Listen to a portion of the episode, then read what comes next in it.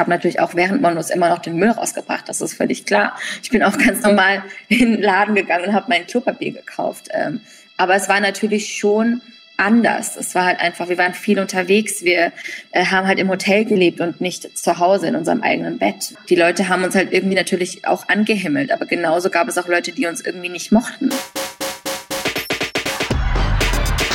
Millionaires. Ein Podcast von Bremen Next. Hallo und herzlich willkommen zurück in unserem Podcast Familienärs. Hi! Wir sind zurück aus der Sommerpause frisch gebräunt, erholt und wir sind zurück mit Staffel 2, die ihr natürlich wie immer in der ARD Audiothek, auf Spotify, Apple Music, beim Dealer um die Ecke, auf dem Schulhof, überall wo es Podcasts gibt, findet. Und wir haben natürlich wieder ganz viele außergewöhnliche Familiensituationen und Geschichten dabei, über die wir hier sprechen wollen. Falls ihr jetzt in Staffel 2 einsteigt, ihr kleinen Schlawiner, wir sind Karina und Larissa, wir machen diesen Podcast für Millionärs und bei uns gibt's für euch quasi Einblicke in den realen Struggle mit der Familie und in manchen Situationen werdet ihr euch bestimmt wiederfinden, manche werden euch vielleicht erstaunen und nach manchen habt ihr vielleicht auch noch nie getraut zu fragen. Ach, das klingt sehr schön, wie du das gesagt hast. Herzlichen Dank. Eigentlich ist alles genauso wie in Staffel 1, aber wir haben auch ein paar neue Rubriken dabei, die euch in den Folgen immer wieder begleiten werden. Zum Beispiel der Familiennährs-Moment der Woche. Das ist quasi eine ganz besondere oder vielleicht auch eine banale Sache, die in unserer Woche passiert ist und die mit unserem Familienleben zu tun hat. Das kann eine Sprachnotiz sein von unseren Müttern, vielleicht ein Aufreger über meinen kleinen Bruder, wie auch immer. Diese Woche haben wir was ganz Besonderes mitgebracht. Ehrlich gesagt, mir ist auch was Schräges mal passiert auf einer Familienfeier und das geht raus an meine Familie. Ein Teil davon sitzt heute hier. Ja. Die da hinten, die so gerade so richtig nett winken, ne? Die haben mal mich auf einem Familienfoto vergessen. Alle Menschen waren auf diesem Foto und ich Kevin! war auf dem Klo. Und sie haben an Weihnachten ein Familienfoto ohne mich gemacht. Das sind diese Menschen da hinten. Ja, Larissa und ich, wir standen tatsächlich das erste Mal auf einer Live-Bühne. Normalerweise verstecken wir uns ja hier mal hinter unseren Mikrofonen in einem dunklen so Raum. schön flauschig.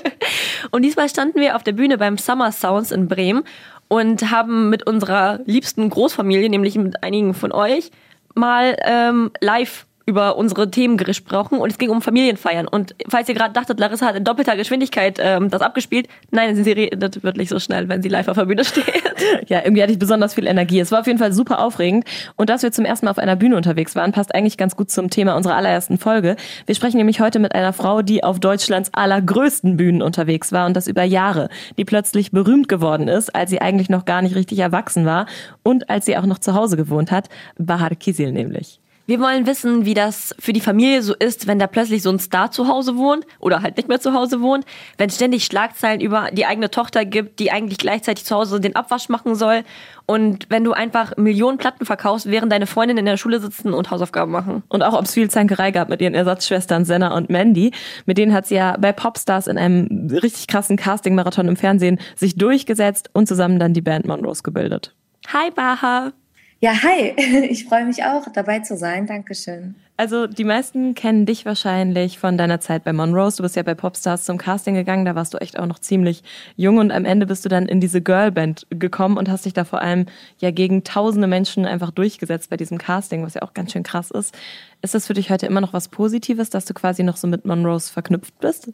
Ja, definitiv. Ähm ich meine, wir waren äh, vier, viereinhalb Jahre ungefähr zusammen unterwegs und ähm, alles, was ich heute mache und der Mensch, der ich auch heute bin, da trägt natürlich auch der Teil von Monrose äh, sehr, sehr viel dazu bei und ähm, für mich ist das ein sehr positiver Abschnitt meines Lebens. Deswegen ähm, denke ich auch sehr gerne daran und habe auch keine Probleme damit, wenn ich damit assoziiert werde. Wie bist du denn überhaupt darauf gekommen, dass du dann so jung gesagt hast, ich möchte jetzt zu so einem Casting gehen und ich möchte einfach Teil von so einer Band sein? Tatsächlich war ich nie so ein großer Fan von Castingshows. Also nicht, dass ich es nicht gemocht hätte.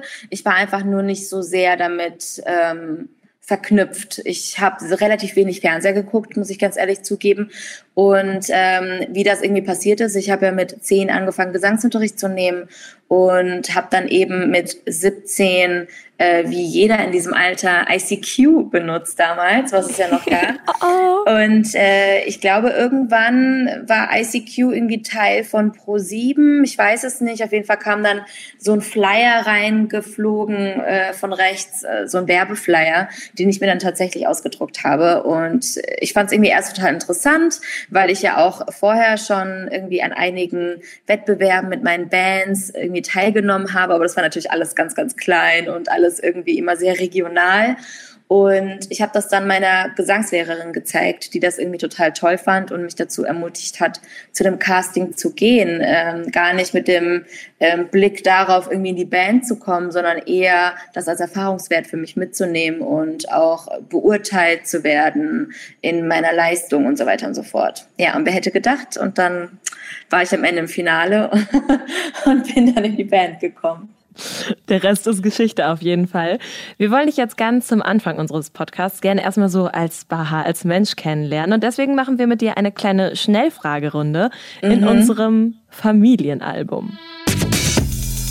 Ich erkläre dir einmal kurz die Regeln. Das ist ganz einfach. Also wir stellen dir fünf Fragen zu deinem Familienleben und du musst die, musst die einfach möglichst knackig beantworten. Also einfach das, was dir in den Kopf kommt, okay?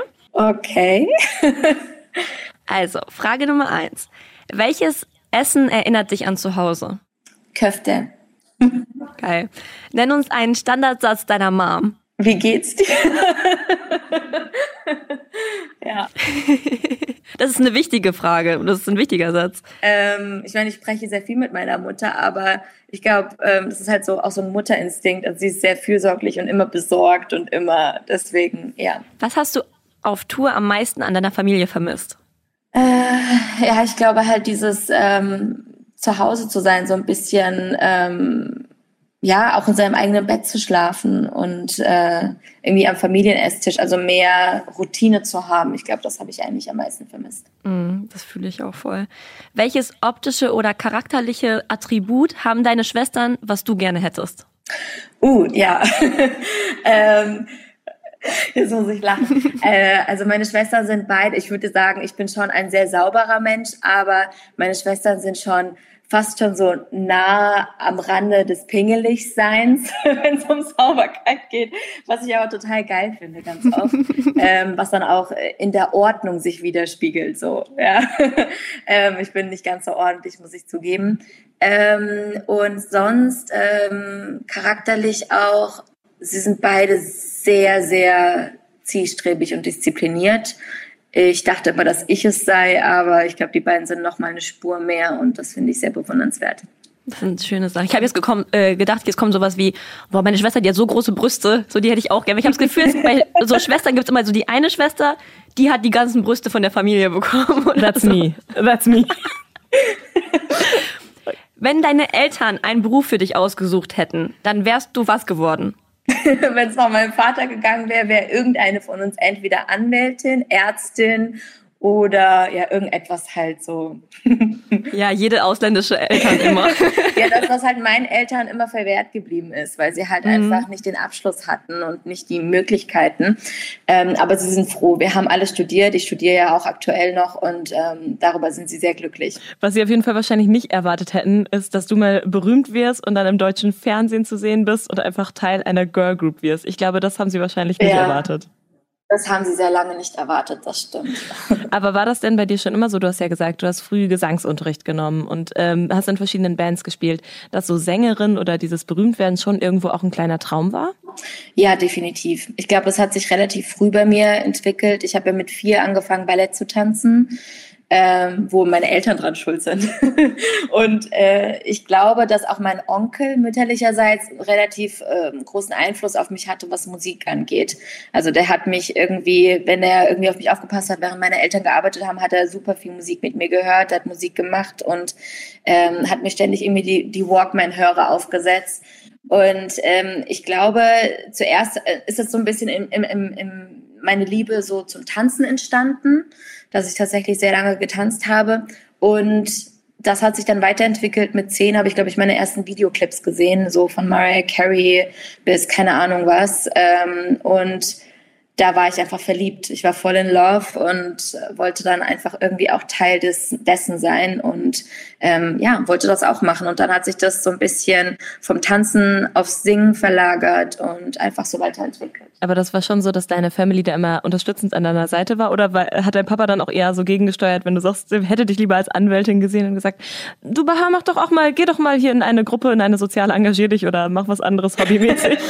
Nein, also da waren meine Eltern nie dagegen. Sie haben mich auch immer unterstützt, auch finanziell, ähm, was man ja auch sagen muss. Ähm, ich meine, wir sind drei Mädchen und meine Eltern waren jetzt nie reich, aber meine Eltern haben sehr hart gearbeitet, um uns gewisse Dinge ähm, ja, finanzieren zu können, wie zum Beispiel halt Gesangsunterricht oder halt irgendwie Tanzunterricht und so weiter und so fort. Und dass es dann natürlich so diesen Weg gegangen ist, das war natürlich nicht von Anfang an ähm, hervor oder sehbar, einsehbar, aber sie haben äh, schon gewusst, ich werde wahrscheinlich Richtung Musik gehen. Ihm war einfach nur wichtig, dass ich halt einen Abschluss mache und ähm, dass ich mein Abitur mache. Und das habe ich dann ja auch äh, erst abgebrochen während Monrose und dann später aber nochmal nachgeholt. Also ähm, da waren sie dann doch sehr glücklich. 2006 hieß es dann ja für dich, du bist in der Band. Und ich kann mich noch so krass an diesen einen Auftritt von dir erinnern. Das war, glaube ich, sogar vor dem Finale, wo du Shame gesungen hast und dann so geweint hast. Und ich weiß noch so krass, wie ich vom Fernseher saß und das gesehen habe. Deswegen ist es auch irgendwie voll heftig, dass wir jetzt einfach so miteinander reden. Aber kannst du dich auch noch an diesen Moment erinnern, wo du in die Band gekommen bist? Wie war das für dich? Äh, ja, ein sehr emotionaler äh, Moment für mich. Ich meine, für uns alle, die im Finale standen, weil also nicht nur, weil man dann erfahren hat, dass man in der Band ist, sondern halt einfach diese, dieses Gefühlschaos, das man irgendwie monatelang mit sich geschleppt hat, einfach so immens groß war und eigentlich gar nicht für einen Menschen irgendwie human tragbar ist. Ähm, weil ja, es, es, es lastet einfach ein enormer Druck auf einem monatelang und man weiß irgendwie nie, heißt es jetzt ja, heißt es nein, war man gut, war man schlecht und das ist ähm, ja psychisch schon ein, ein großer Druck. Und dann stehst du halt da in diesem Finale, hast den ganzen Tag irgendwie nichts gegessen, weil dir so schlecht ist und weißt jetzt nicht irgendwie, kommst du in die Band, wird das dein Leben verändern oder nicht? Und ja, es ist auch sowieso super emotional, weil du dann irgendwie das erste Mal seit Monaten deine Eltern wieder siehst, die dann irgendwie alle im, äh, im, im, im Publikum sitzen und ja, einfach sehr schön und ähm, sehr entlastend in diesem Moment. Ein, ein sehr gefühlschaotisches Gefühl, sage ich mal. Ja, vor allem auch so, wenn man auch die ganze Zeit einfach noch so jung ist und ohne seine Eltern auch das erste Mal wahrscheinlich ist, oder? Ja, tatsächlich. Also ich meine, ähm, ja gut, man würde sagen, so mit 17, 18 ist es dann in Ordnung, aber trotzdem ist es ja nicht schleichend passiert. Es ist ja von heute auf morgen, war man irgendwie weg von zu Hause und man war irgendwie weg aus dem Schulunterricht und aus dem normalen ähm, Umfeld raus und dann halt eben irgendwie komplett in einer neuen Welt. Das war schon natürlich auch überfordernd, ja, für mein 17-jähriges Ich definitiv. Ich kann mir das vorstellen, weil zum Beispiel so deine ganzen Schulfreundinnen, die haben dann wahrscheinlich in der Schule gehockt, die haben Hausaufgaben gemacht, sich vielleicht auf Abi vorbereitet und dein Leben hat sich um 180 Grad auf einmal verändert. Ja, total. Das muss ja krass gewesen sein. Ja, definitiv. Ähm, ich muss auch sagen, dass auch damals zu dem Zeitpunkt fast alle meine Freundschaften in, zu Brüche gegangen sind.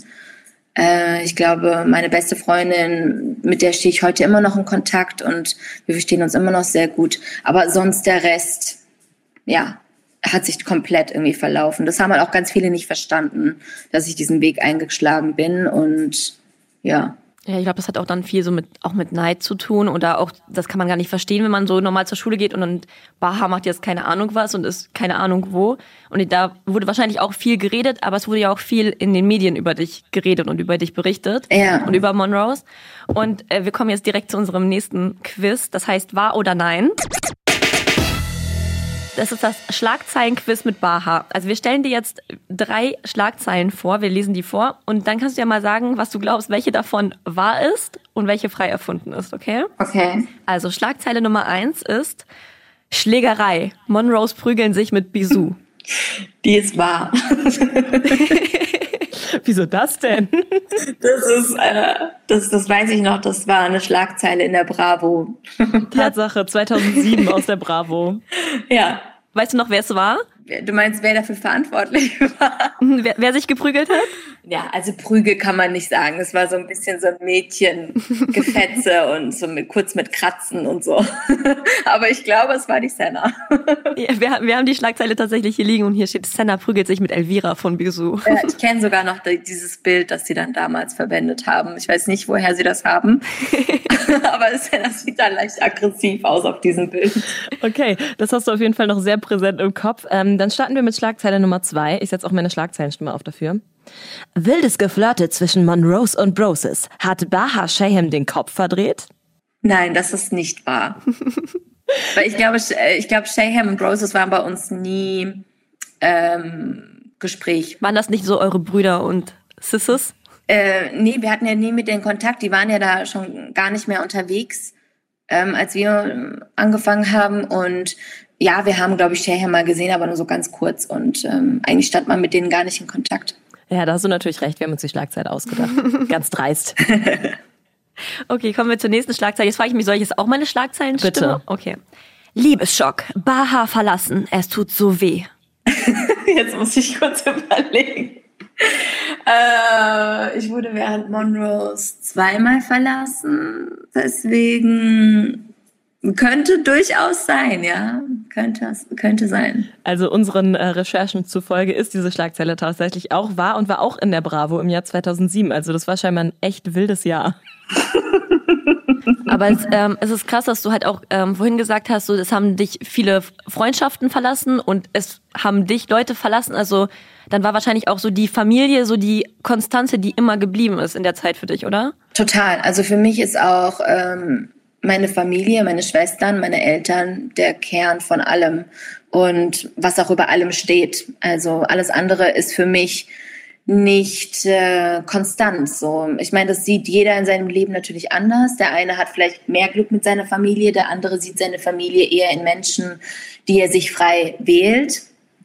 Aber ich glaube, wenn man äh, diesen Werdegang einschlägt wie den, den wir gegangen sind ähm, und tatsächlich halt sehr äh, turbulent auch, sage ich mal, unsere Jahre verbracht haben, nicht wirklich viel zu Hause waren, keine Routine hatten und dann auch natürlich auch kein ähm, konstantes Umfeld, dann ist das normal. Ich glaube, ich habe irgendwann mal, hat mir irgendjemand was gesagt, ich weiß nicht mehr, wer es war, der hat gesagt, ähm, das war relativ am Anfang von Monrose, die Leute denken immer, dass die, die dann irgendwann berühmt werden, sich so extrem verändern, aber es ist auch ganz, ganz oft immer der engere Kreis, der sich so verändert, weil sie gar nicht wissen, wie sie damit umgehen sollen, dass du eben jetzt so berühmt geworden bist oder dass sich bei dir in deinem Leben alles so verändert hat.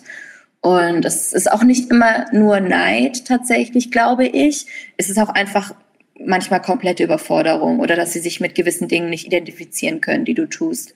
Also es ist ja auch total surreal auf der einen Seite und auf der anderen Seite äh, konnte deine Familie denn gut mit deiner plötzlichen Berühmtheit umgehen? Also waren die so, die so gesagt haben, nee, Bahar, bleib jetzt hier, du bringst jetzt mal den Müll raus, alles wie immer, mach mal Hausaufgaben oder? Ja, ähm, sie sind sehr gut damit umgegangen und ähm, also sie haben mich immer normal behandelt, also nicht anders. Und ich glaube, das ist halt eben auch das Wichtige in so einer Bindung, egal ob es jetzt Freunde sind oder halt die Familie. Ich glaube, es ist total wichtig, dass wenn der eine jetzt auf einmal reich wird oder der andere total berühmt wird oder keine Ahnung, irgendwie halt nicht mehr den einen Job oder sondern irgendwie einen ganz, ganz anderen Job hat oder was weiß ich was, ja. Ähm, ich glaube, dass es total wichtig ist, dass man sich im, in der zwischenmenschlichen Beziehung immer noch total normal und einfach menschlich verhält. Und wenn man das nicht tut, dann ist da halt eigentlich auch nichts zu retten. So. Und ähm, ich habe natürlich auch während Monus immer noch den Müll rausgebracht, das ist völlig klar. Ich bin auch ganz normal in den Laden gegangen und habe mein Klopapier gekauft. Ähm, aber es war natürlich schon anders. Es war halt einfach, wir waren viel unterwegs, wir äh, haben halt im Hotel gelebt und nicht zu Hause in unserem eigenen Bett. Wir ja, die Leute haben uns halt irgendwie natürlich auch angehimmelt, aber genauso gab es auch Leute, die uns irgendwie nicht mochten. Und ähm, man musste halt einfach sehr, sehr schnell lernen, mit gewissen Neuheiten seines Lebens irgendwie umgehen zu können. Das könnte ich mir aber auch gut als Schlagzeile vorstellen. Baha bringt selbst noch den Müll raus oder so. ja, das wäre so definitiv eine Bravo-Schlagzeile gewesen. Aber es klingt ja auch so, als wärst du auch zu Hause, also weil du noch weiter den Müll rausgebracht hast und so, dass, als wärst du weiter ganz normal behandelt worden oder standst du schon ein bisschen mehr im Mittelpunkt? Auch so irgendwie auf Familienfeiern hieß es dann, ja, Baha, die kann ganz toll singen, so tanzt doch mal, sing doch mal was.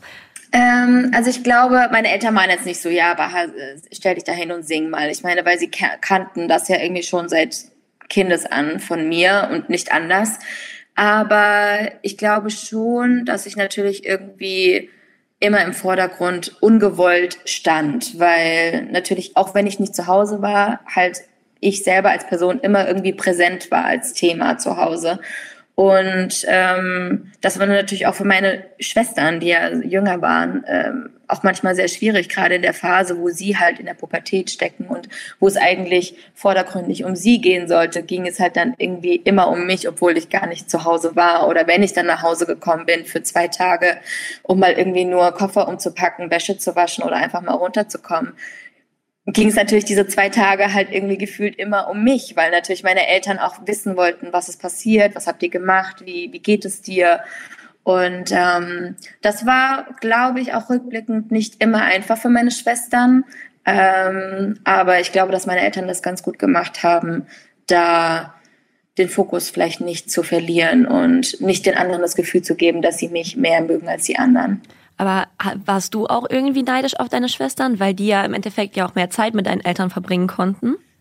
Nein, ich glaube nicht. Ich glaube, ähm, klar, ich habe es vermisst, auch mit meinen Eltern und mit meinen Schwestern Zeit zu verbringen, aber ich muss ganz ehrlich gestehen, das ist auch ein ganz komisches Gefühl, das so ehrlich sagen zu können, aber es ist, wenn du von heute auf morgen irgendwie raus bist aus diesem normalen Umfeld und irgendwie so viel unterwegs bist und so viel Zuspruch die ganze Zeit bekommst, ist es natürlich, du vermisst es das zu Hause, aber du kommst auch, wenn du dann irgendwie mal nach vier, fünf Wochen Tour wieder nach Hause kommst, überhaupt nicht mit dieser Normalität klar.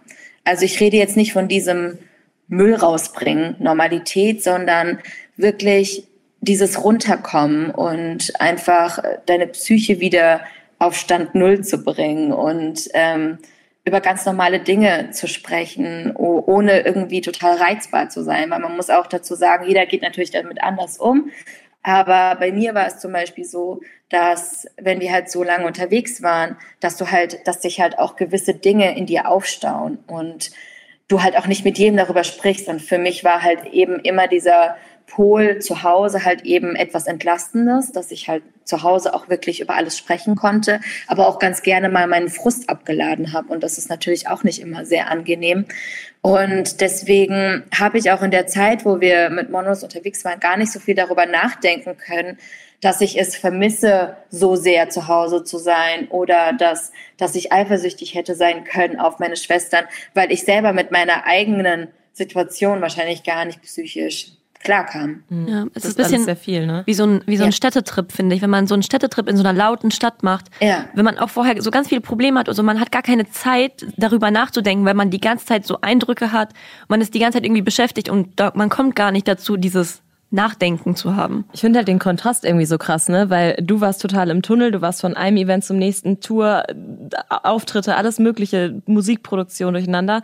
Und deine Familie hatte so das typische Alltagsleben, was es sonst auch gab. Nur, dass sie immer ganz viel von dir mitbekommen haben, in irgendwelchen Schlagzeilen, äh, im Fernsehen meinetwegen. Ähm, hast du das Gefühl, dass das deine Eltern auch irgendwie besorgt hat oder dass die strenger waren, dass sie dachten, jetzt läuft da Bahar in so einem sexy Outfit rum im Fernsehen, oh mein Gott?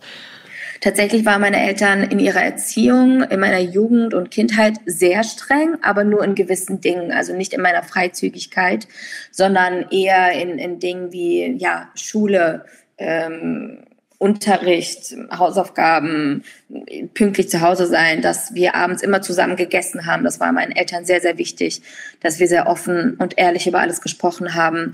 Also eher eine Art von Disziplin und weniger dieses ähm, künstlerische oder freiheitseinschränkende Ding. Ähm, deswegen auch während Monos haben sie da, da haben sie auch gemerkt, okay, sie wird jetzt irgendwie erwachsen und sie geht jetzt ihren eigenen Weg. Da haben sie mir überhaupt nicht mehr reingeredet. Aber wenn sie natürlich irgendwelche Schlagzeilen irgendwo gesehen haben und meine Eltern haben gefühlt natürlich alles gesammelt und alles gesehen, äh, war das natürlich dann doch immer halt ein besorgniserregender Grund, äh, dass meine Eltern dann irgendwie mal angerufen haben und gefragt haben, ja, wie, was ist los, was ist, geht's dir und äh, ist alles in Ordnung und so weiter und so fort. Aber äh, sie haben mich nie eingeschränkt, dass es dann hieß, ja, was hast, was hast du da angehabt oder so. Sie fanden das eher schön und sie haben es respektiert und haben auch verstanden, was wir da machen. Aber es ist ja auch ein krasses Loslassen für deine Eltern, weil sie ja von einem auf den anderen Tag so auch die Kontrolle über dein Leben verloren haben, im Sinne von, du bist auf einmal sehr eigenständig, du machst dein eigenes Ding, du verdienst wahrscheinlich auch auf einmal dein eigenes Geld und es ist nicht mehr dieser Taschengeldmoment, sondern du kannst alles frei selbst entscheiden. Das muss für Eltern wahnsinnig überfordernd auch sein. Wahrscheinlich, ja. Ja. Weil du warst ja tatsächlich auch nicht alleine quasi in dieser Band. Ich glaube, auch wenn man alleine so Superstar wird, ist das auch nochmal was anderes. Du hattest ja quasi so ein bisschen zwei Schwestern dabei. Also war Monrose für dich auch so eine Ersatzfamilie, als du unterwegs warst? Ja, total. Ich glaube, ich sag ja auch immer, dass, ähm, also Senna, Mandy und ich, wir sind ja sehr, sehr grundverschieden als Typ Mensch, auch in unseren Freundeskreisen oder egal wie wir Dinge sehen, sind wir schon sehr unterschiedlich. Es gibt aber ganz viele auch Gemeinsamkeiten, nämlich das Familiäre.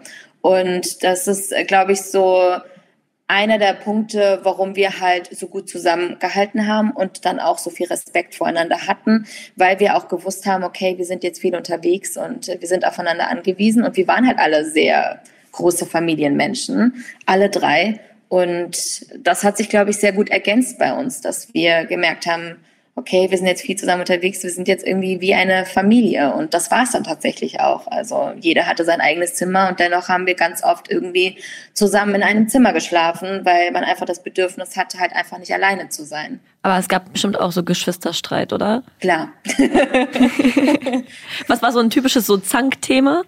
Boah, schwer, schwer. Ähm, naja, ich meine, es ist halt ein anderes Zankthema. Ne? Also man muss dazu natürlich sagen, dass auf der einen Seite sieht man das wie eine Familie, aber auf der anderen Seite, wenn man es logisch betrachten würde, würde man sehen, dass es halt eigentlich Arbeit ist und eher Professionalität verlangen würde. Und ähm, ich denke halt auch, je älter wir wurden, desto klarer wurde uns das, dass wir halt eigentlich irgendwie, ja, auch dann doch sehr grundverschieden sind und dass halt nur Liebe oder Zuneigung und Respekt voneinander halt nicht nur reicht. Das muss halt irgendwie auch ähm, Klartext gesprochen werden und dass dann solche Sachen, glaube ich, auch ganz gerne mal Streitthema wurden. Ähm, aber sonst war es das. Also wir haben uns jetzt auch nicht so oft gestritten. Also es, ich denke, es war alles noch im humanen Bereich. Wie in einer normalen Familie halt, ne? ja, richtig. So ist es. Aber 2011 war es ja dann tatsächlich doch so weit, dass ihr die Band dann aufgelöst habt, also dass es zu dieser Trennung kam. Und für eure Fans hat sich das bestimmt auch angefühlt wie so, jetzt trennen sich unsere Eltern oder so. Also so ein, so ein krasser Moment, als ich auf einmal diese Band aufgelöst habe. Was war das für dich für ein Erlebnis?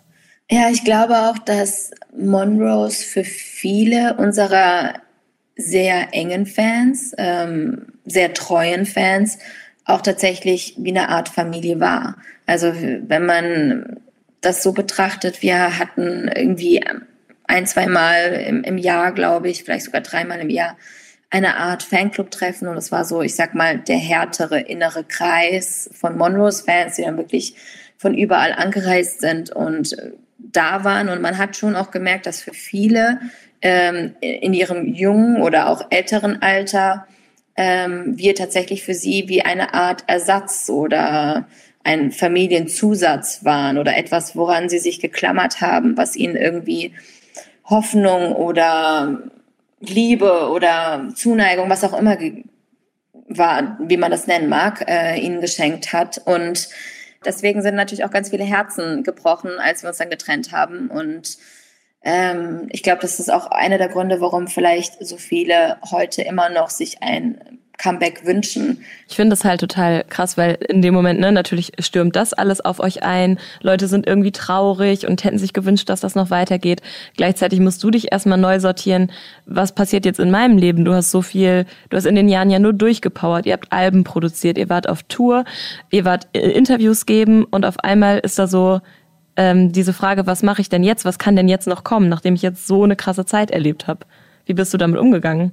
Mm, ja, ich dachte ganz lange immer zu wissen, was ich möchte und habe dann ein paar Dinge probiert, ähm, habe mir auch relativ viel aufschwatzen lassen, auch von außen stehend, weil ja, wenn natürlich du aus so einer erfolgreichen Band kommst, gibt es auch ganz, ganz viele Menschen, die ähm, sich um dich herum tummeln und äh, der richtigen Meinung sind, zu wissen, was das Richtige und das Beste für dich ist. Und ähm, ich habe ganz viele Dinge probiert und bin am Ende aber irgendwie nie so richtig glücklich geworden und habe dann auch immer wieder Pausen eingelegt, um halt einfach so ein bisschen zu mir zu finden. Habe auch ganz viele verwirrend unterschiedliche Sachen gemacht. Also ich bin nach Hamburg gezogen, habe ich dort mein Abitur nachgeholt. Ich habe dann dort äh, auch ein Album produziert, ein Soloalbum ähm, ja, war dann doch viel unterwegs, äh, habe ein paar Sachen irgendwie versucht, irgendwie in der Türkei einzuleiten, was dann irgendwie für sich für mich nie hundertprozentig richtig angefühlt hat. Und ähm, habe mich dann jetzt letzten Endes, dann Anfang letzten Jahres dazu entschieden, nochmal zu studieren, äh, Richtung Marketing, Kommunikation und mir einfach noch einen sicheren Weg aufzubauen, der halt einfach nichts mit meiner Musik zu tun hat, nichts mit meinem künstlerischen Dasein und äh, ja, um da halt einfach so langfristig so ein bisschen auch mal vielleicht irgendwann einen weiteren und anderen Weg einschlagen zu können. So, ähm, gerade wenn man das so Teenie-Stars, dann denke ich automatisch so an Amerika und an Britney und an Justin Bieber und Lindsay Lohan und so, wo das ja auch, also klar kann man das Ausmaß nicht vergleichen mit dem, was in Deutschland so passiert, aber gerade wenn man so jung so viel Ruhm hat und so viel auch von der Welt sieht und so viel irgendwie erlebt oder so, ich glaube, wenn das dann irgendwann hat man, also habe ich von Justin Bieber so ein Interview gesehen, dass er gesagt hat, irgendwann mit, keine Ahnung, mit 22 habe ich gesagt, was soll denn jetzt noch kommen in meinem Leben? So, ich habe ja jetzt schon alles erlebt und gesehen. Kannst du das irgendwie nachvollziehen? Also war das bei dir auch ähnlich, dass du gesagt hast, ich habe jetzt irgendwie schon alles erlebt oder war das bei dir eher danach so, jetzt will ich noch voll viel nachholen, was ich nicht gemacht habe in meiner Jugend? Tatsächlich war das ja auch einer der Gründe, warum ich für meinen Teil für die Trennung von Monrose auch gestimmt habe, wie wir alle, ich dachte daran, als wir uns dann getrennt haben, okay, ich könnte jetzt Dinge tun, die ich irgendwie schon immer tun wollte, wie zum Beispiel auf, ähm, auf eine Weltreise gehen oder keine Ahnung, andere Dinge tun, die ich halt während Monrose oder durch Monrose eben nicht tun konnte. Das hat sich aber irgendwie alles nicht ergeben. Irgendwie bin ich in diesem Rad von weiter Musik machen und weiter hier irgendwie Dinge probieren so drin stecken geblieben, dass sich das tatsächlich irgendwie erst so in den letzten ein, zwei Jahren wieder so ein bisschen bei mir entwickelt hat, dass ich gesehen habe, vielleicht macht es Sinn, einfach irgendwie einen kompletten Tapetenwechsel auch reinzunehmen, weil du einfach hier musikalisch schon so viele Dinge erreicht hast und es einfach so schwer ist, überhaupt an den Erfolg, den wir hatten, anzuknüpfen, weil es halt einfach es, ja, es ist völlig normal, dass wenn du mit etwas schon so erfolgreich warst, Leute nochmal dazu zu bewegen, dich in eine andere Richtung genauso sehr zu supporten, wie mit dem, was du schon getan hast, weil sie immer Vergleiche ziehen. Und ähm, ich wäre total offen tatsächlich für komplett neue Wege einzuschlagen und vielleicht Dinge zu machen, die ich nicht gemacht habe, wie zum Beispiel mal im Ausland zu leben oder, oder, oder. Da ist meine Liste eigentlich relativ lang, aber ich habe noch nicht angefangen. Das war schon mal gut, wenn du deine Bucketlist hast. Trotzdem habe ich mich gefragt, ob sich nicht eigentlich dein beruflicher Weg damit schon voll entschieden hat, also dass es die Musik ist. Und jetzt bist du erst dazu gekommen, was Neues auszuprobieren. Hattest du das Gefühl, das steht jetzt irgendwie fest und deswegen verfolge ich das auch ein Stück weiter? Also war das Angst, was Neues auszuprobieren oder war einfach der Wunsch so groß? Nee, Angst war es nie. Ich glaube, ich war noch nie jemand, der irgendwie Angst hatte Neues auszuprobieren oder sich in etwas reinzustürzen. Es ist tatsächlich einfach dieser Wunsch und dieser Drang. Ich weiß nicht, ob es irgendetwas ist, worin ihr zum Beispiel jetzt richtig gut seid. Irgendetwas, wo ihr sagt, so, boah, das ist so voll mein Ding. Und, und wenn man da einmal Blut geleckt hat, wie es sein kann, wenn, wenn das jetzt der Weg ist, so, dann ist es total schwierig, davon irgendwie, ja, sich komplett dem Ganzen zu entsagen. Weil ich versuche das immer so zu erklären, dass wenn ich jetzt, selbst wenn ich jetzt morgen sagen würde, okay, ähm, was ich jetzt auch aktuell mache. Ich, ich release Songs und ich weiß auch, dass sie nicht wahnsinnig viel Reichweite haben. Ich weiß auch, dass, dass die Videos nicht so viel Erfolg haben und so weiter und so fort. Aber dennoch mache ich es, weil ich irgendwie, weil es mir Spaß macht auf der einen Seite, weil ich auch daran glaube, weil ich natürlich auch an mich glaube. Aber äh, ich bin mir trotzdem, trotzdem ähm, ganz realistisch dessen bewusst, dass dieser große Hype oder dieser große Erfolg gar nicht mehr wahrscheinlich groß aufkommen wird, wenn ich alleine Solo-Musik mache.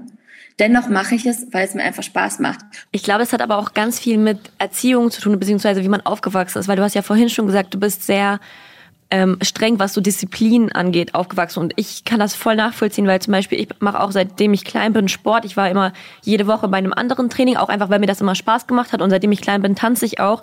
Und ich hatte halt immer so Formationstraining, wo du halt wirklich, du musst da sein. Wenn du nicht da bist, musst du irgendwie so eine Strafe zahlen. Und du bist, du wächst mit so viel Disziplin auf, dass man das auch einfach nicht los wird. Das ist einfach in der DNA. Und ich bin zum Beispiel auch so voll der, Larissa fühlt das glaube ich auch, Larissa ist das auch absolut, so ein Workaholic. Also ich kann auch nicht chillen. Und ich glaube, das ist halt auch eine Sache, die man von den Eltern und von der Erziehung mitbekommt, oder? Total. Definitiv. Ich würde das auch hundertprozentig so unterschreiben. Also wenn, also wenn mich jetzt auch meine Freunde fragen, so, okay, was, was fehlt dir so in deinem Leben, dann, dann ist es wahrscheinlich, äh, wenn ich sage, so, äh, ganz ehrlich zu mir bin, ist es wahrscheinlich mein soziales Leben tatsächlich. Also wenn ich irgendwie andere sehe, die halt irgendwie, ich sag mal, einen normalen Five-Seven-Job haben, so, ja, ähm, die halt einfach morgens ins Büro gehen und abends halt irgendwie wieder nach Hause und vielleicht am Wochenende nicht arbeiten oder halt einfach geregelte Zeiten haben, die wissen halt so, okay, wenn Arbeit over ist, ist Arbeit over. So, dann, dann klappe ich mein Buch zusammen, klappe mein Laptop zusammen und fertig. Und dann ist das Ding auch Geschichte. Und bei mir geht's halt irgendwie, die ganze Zeit rattert halt so dieser Kopf, weil wenn du halt als Kreativer und halt auch als selbstständiger Mensch bist du halt die ganze Zeit am Denken und du hörst nicht auf und, und das ist eigentlich ähm, ja, irgendwie ein Fluch und ein Segen zugleich.